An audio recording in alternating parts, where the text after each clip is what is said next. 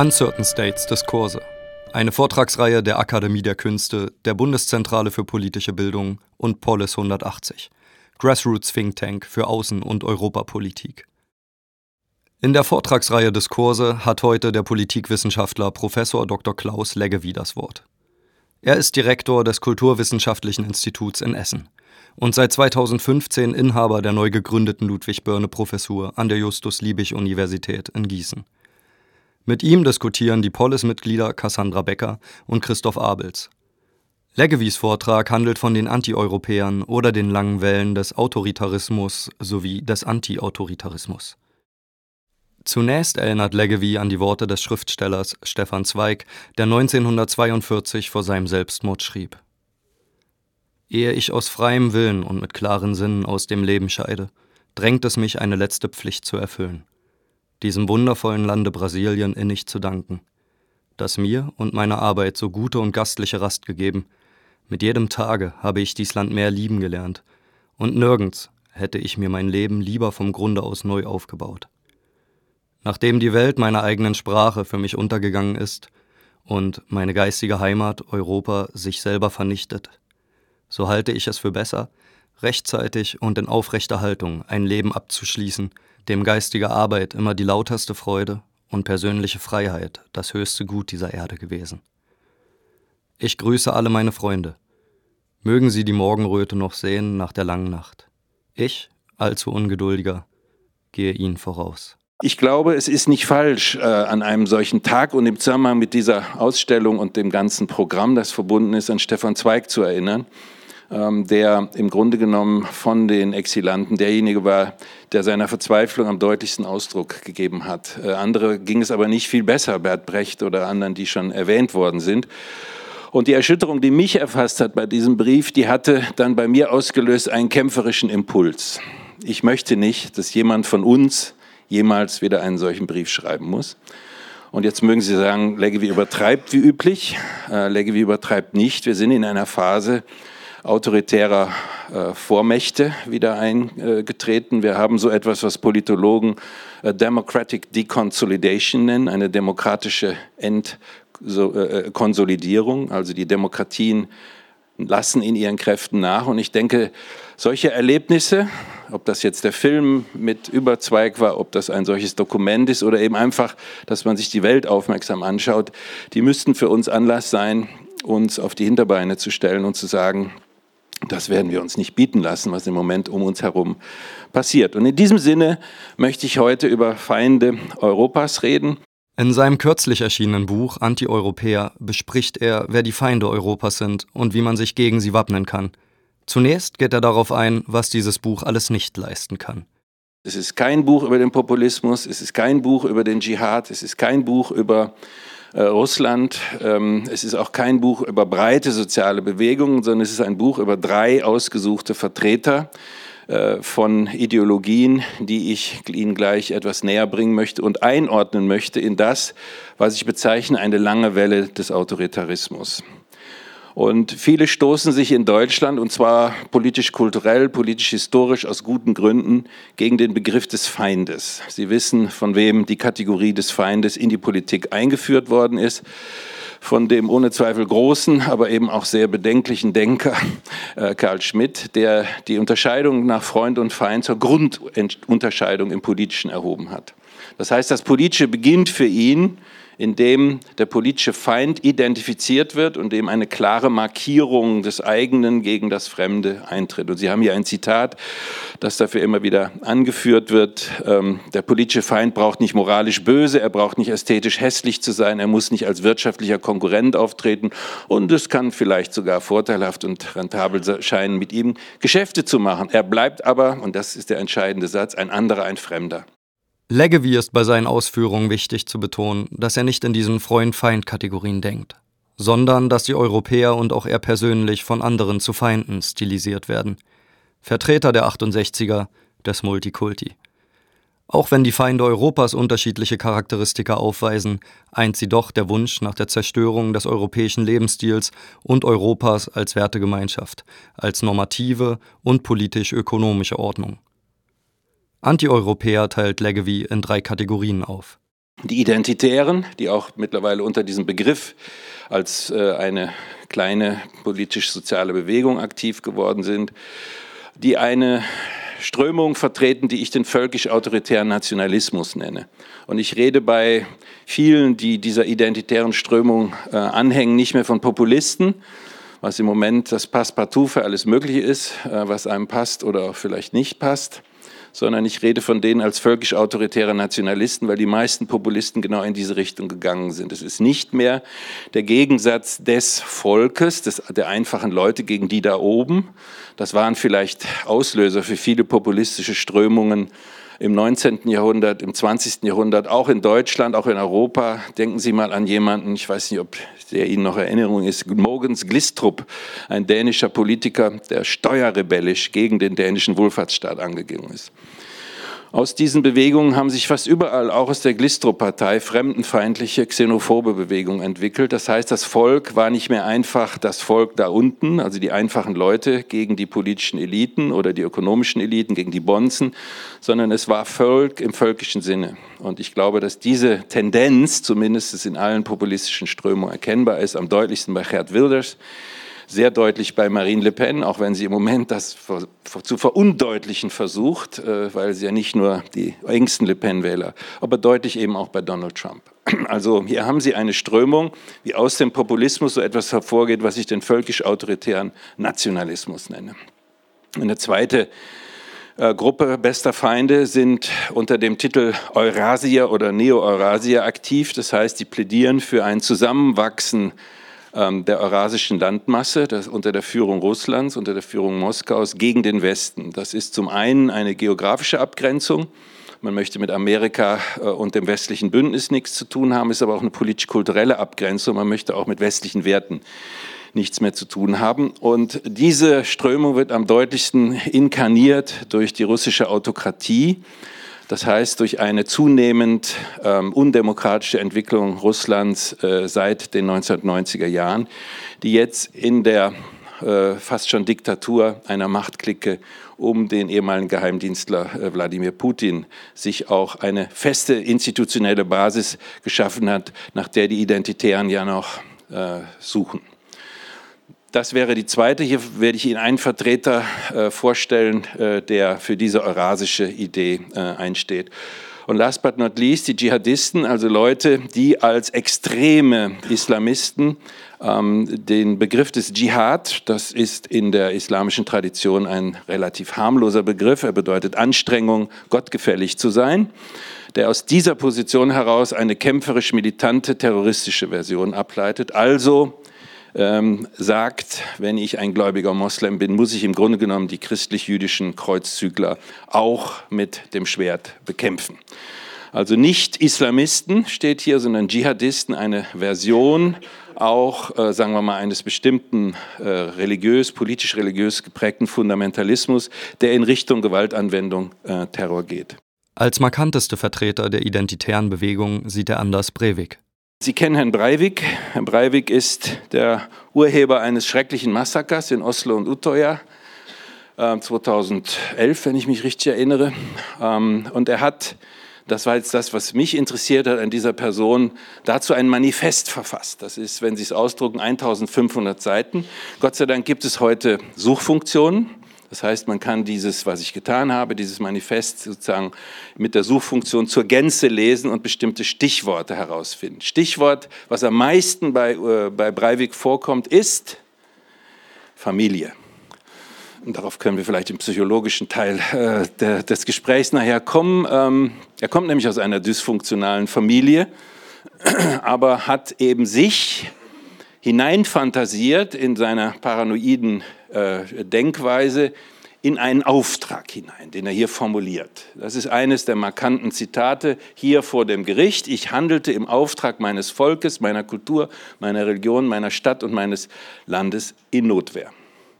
Der Anschlag der äh, fast 100 Menschen, vor allen Dingen jungen Menschen, Jungsozialisten, in Utoya äh, das Leben gekostet hat, ist für ihn ein Notwehrakt, nämlich der Notwehrakt eines Menschen, der sieht, wie seine Umgebung, seine kulturelle Umgebung, seine Heimat Norwegen, veranlasst durch Menschen, die er Kulturmarxisten nennt. Sie können sich da einfach halt halber jemanden vorstellen wie den, der gerade zu Ihnen redet, also ein Multikulti-Ideologen, die verantwortlich dafür sind, und er machte die norwegische Sozialdemokratie, die damals an der Regierung war, verantwortlich dafür, dass so viele Fremde kamen. Jetzt lassen Sie bitte Utoya und Oslo weg, also einen terroristischen Akt, und nehmen nur das Manifest. Und Sie haben dort in Reinkultur das identitäre Gedankengut. Ähm, es ist ohnehin kein Gedankengut, für das originär Anders Breivik, Anders Bering Breivik stand, dass er sich sozusagen originär ausgedacht hat, sondern dass er aus islamophoben Blogs, die damals zirkulierten, um 2010 rum, herausgesogen hat. Das Ganze ist ein Hypertext, der zusammengesetzt ist aus Tausenden von Zitaten. Ähm, der endet in einer Anleitung, wie man Waffen baut, also wie man sich bewaffnet, wie man äh, auch Terrorakte begeht. Und er hat seine Aktion mit den Al-Qaida-Aktionen von 2001 folgende oder noch vorher verglichen und gesagt, ich bin sozusagen der islamophobe Al-Qaida, der das, was die machen, jetzt an denen ausübt, die Al-Qaida gut finden oder die äh, für die Einwanderung, für die Flüchtlingsbewegung zuständig sind. Er zitiert dort insbesondere einen norwegischen Blogger äh, namens Fjordman, äh, der ganz bekannt geworden ist als derjenige, der sozusagen die anti-islamische Ideologie im markantesten vertreten hat. Und es gibt in diesem Manifest noch viele weitere Autoren, mit denen ich Sie jetzt nicht belästigen will. Worauf ich raus will, ist, dass hier ein intellektueller Anspruch äh, gegeben ist. Also hier, gibt, hier geht es nicht darum, nur eine Tat zu vollbringen und vielleicht ein Bekennerschreiben zu machen, sondern dies wird ausführlichst auf 1500 Seiten begründet, warum. Nämlich, wie hier steht, wir müssen uns der Flüchtlings-Migrationsbewegung entgegenstellen. Wir dürfen nicht zu viele Fremde aufnehmen. Das zerstört unsere Identität, das zerstört äh, unsere Heimat, das zerstört alles, was wir gut finden. Und das ist jetzt der entscheidende Punkt. Nicht die Tat, aber die Ideologie, die diese Tat begründet, ist auch die Ideologie vieler islamophober Blogger, Publizisten äh, in ganz äh, Europa. Und es ist das Programm im Grunde genommen von Pegida, des Front National, von Gerd Wilders, die genau dieselben Sätze sagen, aber dann eben nicht zur Gewalt auffordern. Die Ideologie des Eurasias Alexander Dugin beschreibt Leggevi folgendermaßen. Alexander Geljewitsch Dugin, ein russischer Politikprofessor, Kollege Dugin, der vor allen Dingen groß geworden ist äh, als Teil einer privilegierten, aber nicht sehr privilegierten Familie in der alten Sowjetunion, der die Offiziers- oder Geheimdienstlaufbahn, nehme ich an, einschlagen wollte, der da aber abgelehnt worden ist.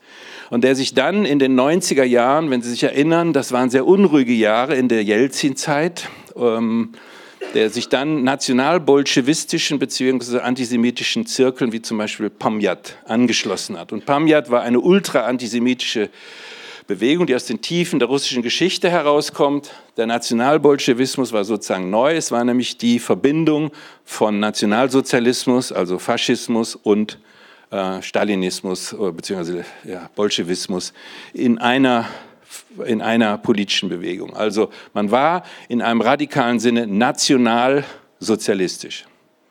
Und äh, diese Querfront verkörpert Dugin bis heute. Er ist sehr einflussreich in Russland. Er hat dort Fernsehshows, ähm, er hat dort, ähm, er lehrt in Militärakademien und dergleichen mehr.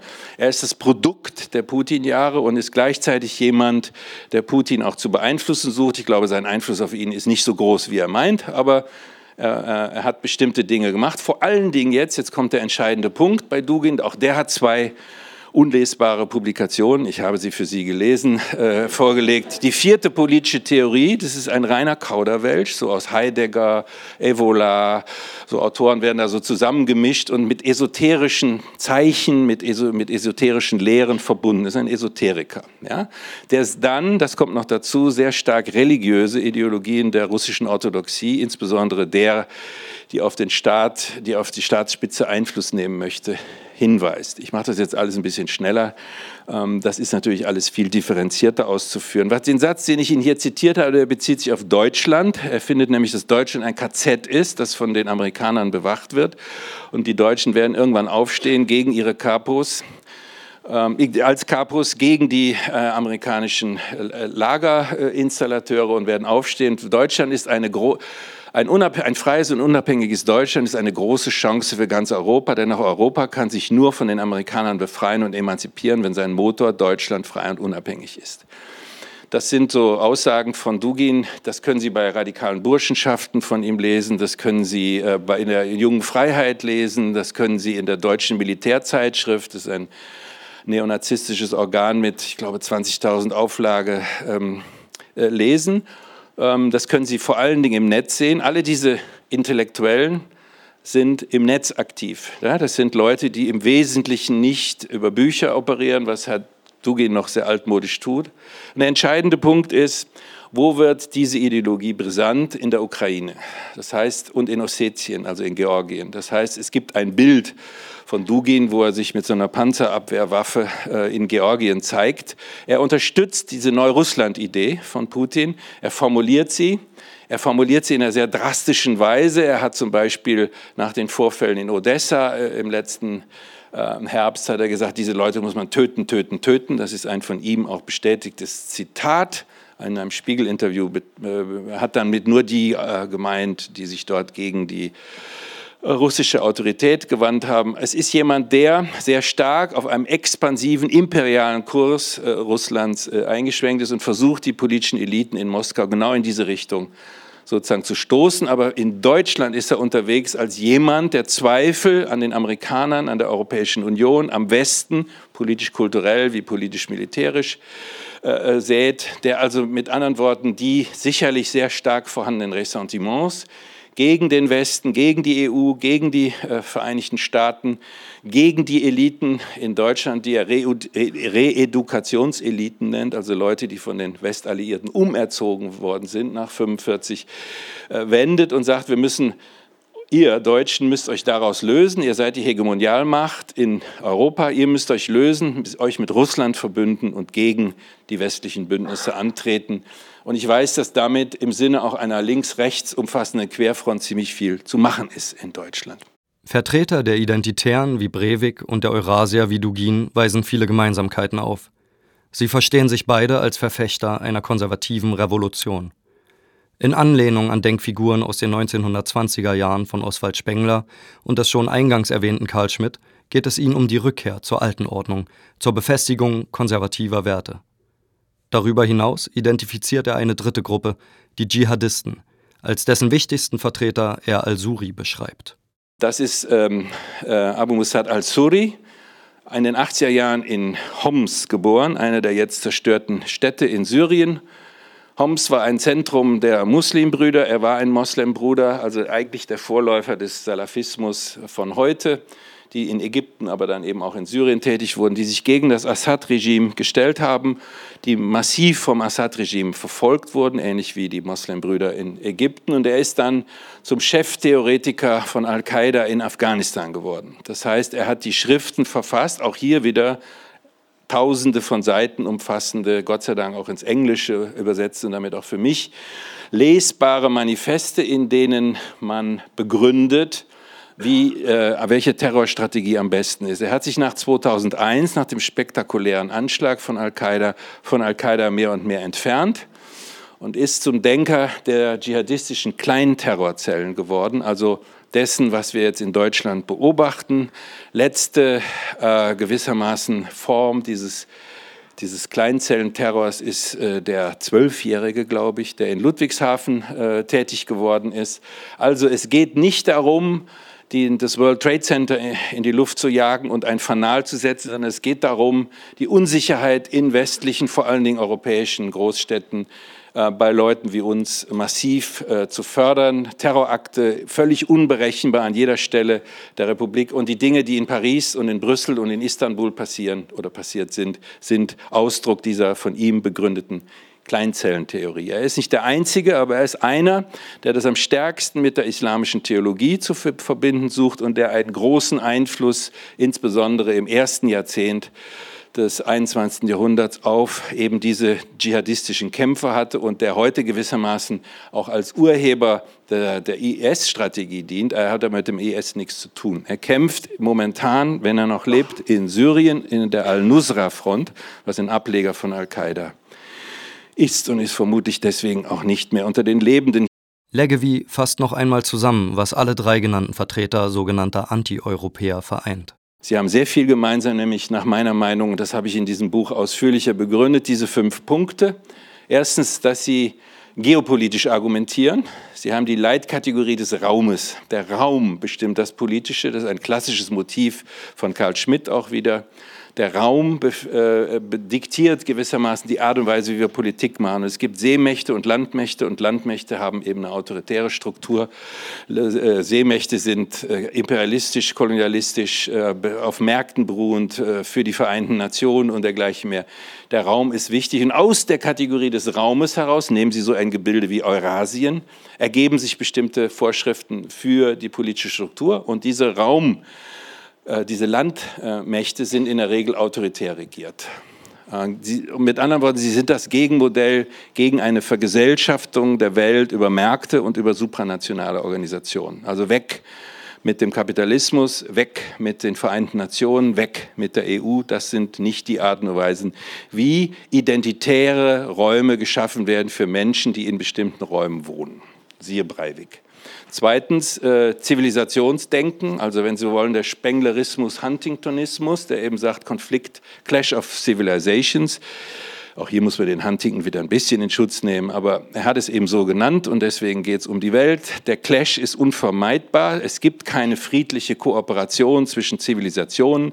Es gibt vielleicht ein Eurasien, in dem auch Muslime geduldet werden, aber es gibt keine Verbindung zwischen islamischer und christlicher Zivilisation. Da sind scharfe, blutige Grenzen und die sind unüberwindbar. Das ist gewissermaßen anthropologisch festgelegt.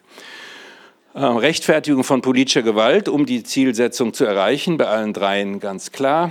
Ähm, wichtig hier vor allen Dingen nicht nur bei Al-Suri die Resakralisierung, die Wiederheiligung der Politik.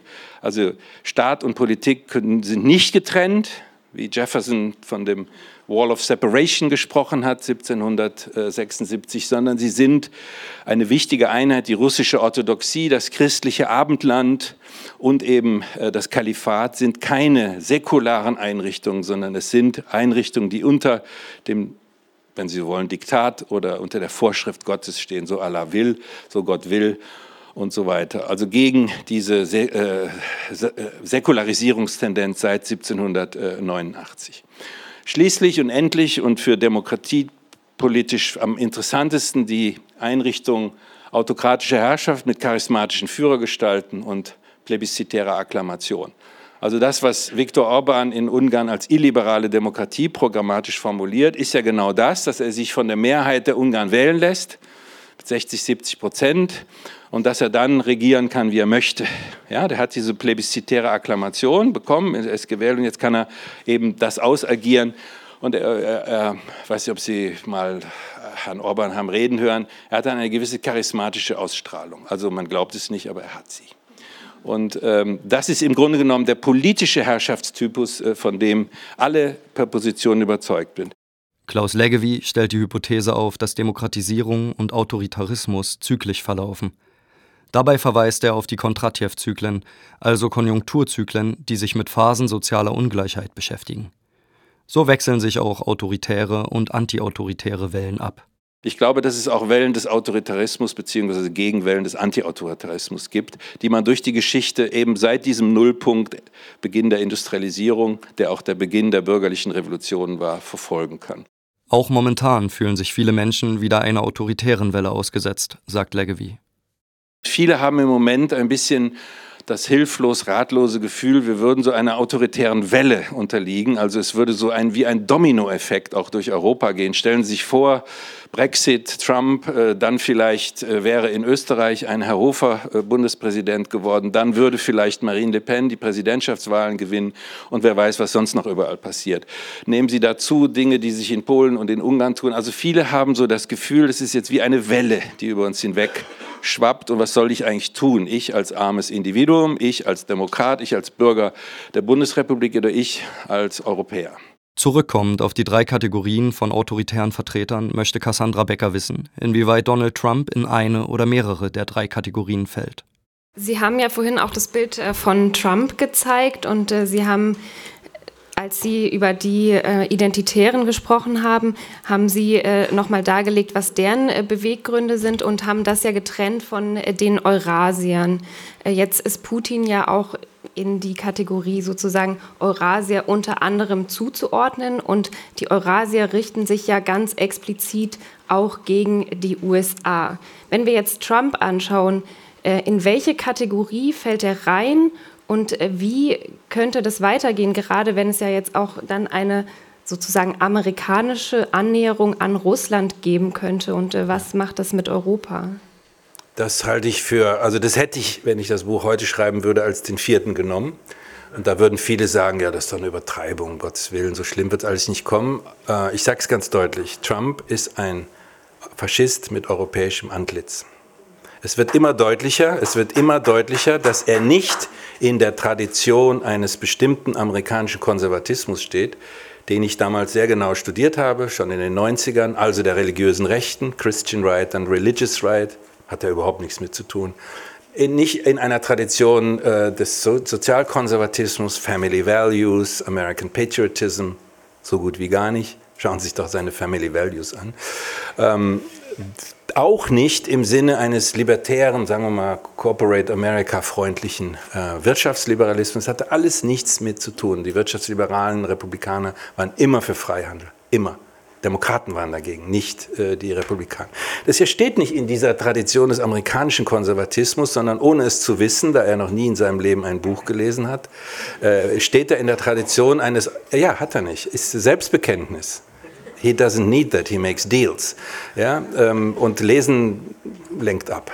Ähm, er hat das selbst gesagt, also was sehr problemisch von mir klingt, äh, ich muss ja auch hin und wieder mal was loswerden, ist auch nur basiert auf einem Selbstbekenntnis von Trump. Er hat ja ein Buch geschrieben über sich, aber das hat natürlich jemand anders geschrieben. Ähm, sehr lesenswert übrigens, schon ein paar Jahre alt. Kurz und gut, ähm, er knüpft, ohne das genau zu wissen, an europäische Traditionen des Faschismus an, genau wie das Berlusconi getan hat. Also wir sind als Europäer überhaupt nicht fein raus in der sozusagen Disqualifizierung des Trump-Phänomens. Wir, haben in Europa, auch die EU, jahrelang einen äh, autoritären äh, unterstützt, der Silvio Berlusconi hieß. Ja? Und äh, das heißt, hier ist eigentlich die Nähe, die ideologische, vor allen Dingen aber auch operative Nähe. Also wie macht man Politik als Celebrity, als Prominenter? Ja? Das sind sehr große Annäherungen. Und er hat eben in seinem Wahlkampf ganz klar zu erkennen gegeben und tut das jetzt auch als President-elect, dass seine Kategorien die sind äh, von äh, Race and Gender. Das ist das, was ihn interessiert. Damit hat er gewonnen. Er hat damit auch Frauenstimmen gewonnen. Er hat damit sogar auch äh, hispanische, hispanische Stimmen gewonnen mit seiner Minderheitenfeindlichkeit. Das hängt zusammen damit, dass viele Leute geglaubt haben, äh, sie seien als Mittelständler, als äh, abgehängte Arbeiter sozusagen ähm, das, was äh, Hillary Clinton äh, the basket of deplorables genannt hat, die beklagenswerte, der Korb der Beklagenswerten. Ist übrigens eine tolle Rede, die sie gehalten hat weil der zweite Teil dieser Rede sagt, dass wir uns um die kümmern müssen. Es wird immer so getan, als hätte Hillary ganz arrogant gesagt, die da interessieren mich nicht in Ohio. Kein Wort von da. Lesen Sie die Rede, die sie in New York im September gehalten hat. Die ist großartig, wie ich überhaupt Hillary Clinton großartig fand. Jetzt Klammer zu. Ähm, das heißt, hier sind klare identitäre Positionen. Amerika ist eine weiße, suprematistische Nation. Die kann Muslime ausscheiden, wenn die nicht gefallen. Ähm, genauso wie Herr Seehofer sich anmaßt, in das CSU-Programm reinzuschreiben, dass wir nur noch Christen, verfolgte Christen aufnehmen, aber sonst keinen. Da sehe ich keinen großen Unterschied ideologisch, weltanschaulich. Kurz und gut, äh, hier sind klare identitäre Positionen und das, was ich sage, dient nicht irgendeinem Alarmismus. Ich habe nicht gesagt, es ist jetzt der neue Hitler oder sonst irgendwas. Diese drei Figuren, die ich beschrieben habe, sind auch nicht Hitler, Aber sie haben ein Manifest verfasst, wie mein Kampf, von dem 1925 gesagt hat, der ist doch ein Vollidiot, das ist doch, kann doch nicht wahr sein, und dem dann äh, wenige Jahre später Millionen gefolgt sind. Und das ist das, worauf ich hinweisen möchte. Es gibt keine Teleologie da drin, es muss nicht so kommen. Ich bin vom aufhaltsamen Aufstieg des Arturo Ui vollständig äh, überzeugt. Wir können diese Leute aufhalten. Wir sind die Mehrheit. Die haben nichts auf der Platte. Die haben nichts anzubieten an Lösungen für irgendeines unserer Probleme. Und mit diesem Faktencheck, wenn man so will, postfaktisch sind wir nämlich alle nicht, sondern wir sind alle schwer auf Fakten aus. Und mit diesem Themenwechsel zu den Themen, die wirklich dann die Agenda bestimmen, sozial progressiv natürlich, da können wir diese Figuren zurückdrängen. Es ist nicht unmöglich. Um mit einer positiven Note zu schließen, fragt Christoph Abels Klaus Leggevi nach Lichtblicken für 2017. Und bevor wir jetzt die Veranstaltung beenden, würde ich gerne noch einen, eine Frage an Herrn Leggevi richten. Und zwar, jetzt haben wir uns doch mit nicht unbedingt erheiternden Themen beschäftigt, den heutigen Mittag. Und jetzt haben wir ja bald Weihnachten. Feierlaune kommt allerdings nicht unbedingt so richtig auf. Gibt es irgendwas, worauf wir uns denn 2017 freuen können, was uns Hoffnung geben könnte, Herr Leggevi? Ähm, ich war bis vor wenigen Tagen Mitglied des wissenschaftlichen Beirats der Bundesregierung Globale Umweltveränderung, kurz Klimabeirat. Und in diesem haben wir ein Gutachten entwickelt äh, für die G20-Präsidentschaft der Bundesrepublik Deutschland im Jahr 2017. Und äh, als unverbesserlicher Optimist, der ich bin, erhoffe ich mir von einer Präsidentschaft der Deutschen in diesem G20-Rahmen Maßnahmen in dieser Richtung. Also klimapolitische, nachhaltigkeitspolitische Zielsetzungen, die wir weltgesellschaftlich vorantreiben könnten. Das würde mir, äh, das wäre für mich wirklich ein tolles Jahr 2017 und dann hoffe ich, äh, dass ich, habe ja schon 2015 gedacht, schlimmer kann es nicht werden. Da wäre für mich jetzt erstmal so 2017 möge sich im Rahmen halten.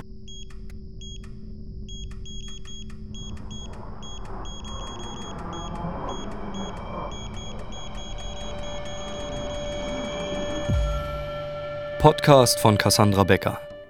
Sprecher Philipp Taubert.